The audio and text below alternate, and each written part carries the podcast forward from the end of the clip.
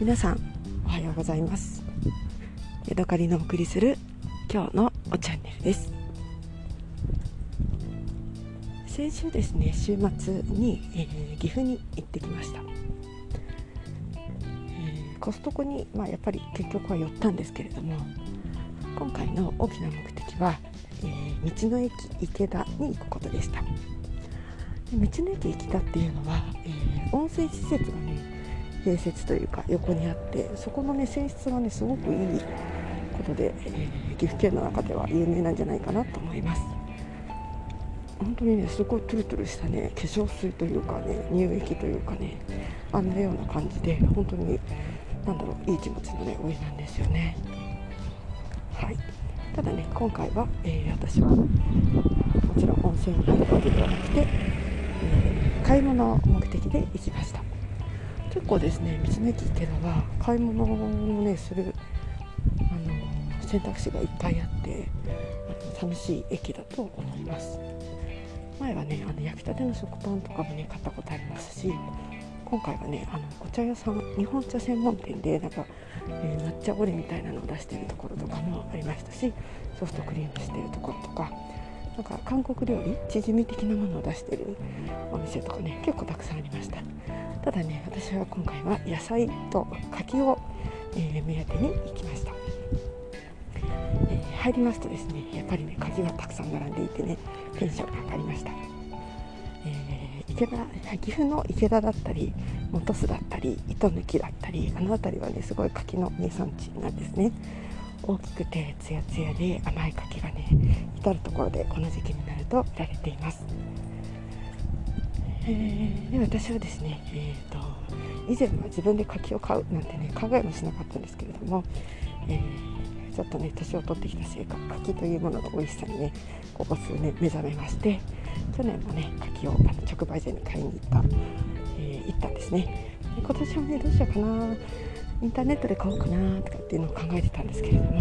まあ、今回夫があの岐阜に用事があるっていうことになったので一緒にそれに便乗して、えー、行ってきました。でですね、えー、全部で20個か30個ぐらいの柿を買ったんですけれども、ね、どれもねすごい美味しくて、えー、私が買うようなものなので歯吹きタイプのこうちょっと傷がついてたりとかなんか割れがあったりするようなものなんですけれども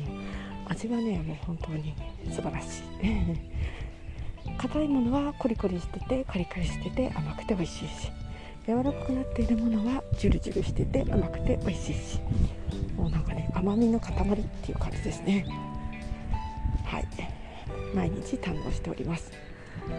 そしてですね今年はなぜかですね夫もすごくね柿を気に入って食べてくれてまして、えー、タッパーの中にね柿をね3つか4つ抜いて、えー、入れておくんですね。そうするとですね知らない間に夫がね全て食べ尽くしている。そんなことがね何回かありました。であの隙を見てはねまたあの剥いてまたタッパーに入れてで食べてみたいなねそんな感じで毎日柿を食べています。私は今朝は、えー、柔らかくなった柿を、えー、洗ってヘタを取ってでお尻からねそのままね皮ごとガブガブと食べています。もうね弾力はないけれどもほぼゼリーみたいなものですよね。はい、えー、途中でね柔らかすぎて果肉がねほたっと下に落っこちてしまうようなそんな柔らかい柿を食べてきました。でね、柿の美味しい食べ方の一つねあの驚きの食べ方がありましてそれはね柿をアイスにすることなんです。これは私が小さい時に親がなんか生協のレシピなのか友達から聞いたかなんかでやりだして、すごくね大好きだったんですけれども生クリームとくっつくつになった柔らかい柿を崩したものを合わせてちょっとねおさ、まあ、好みでお砂糖を入れてもらってでそれをね固めるだけなんです。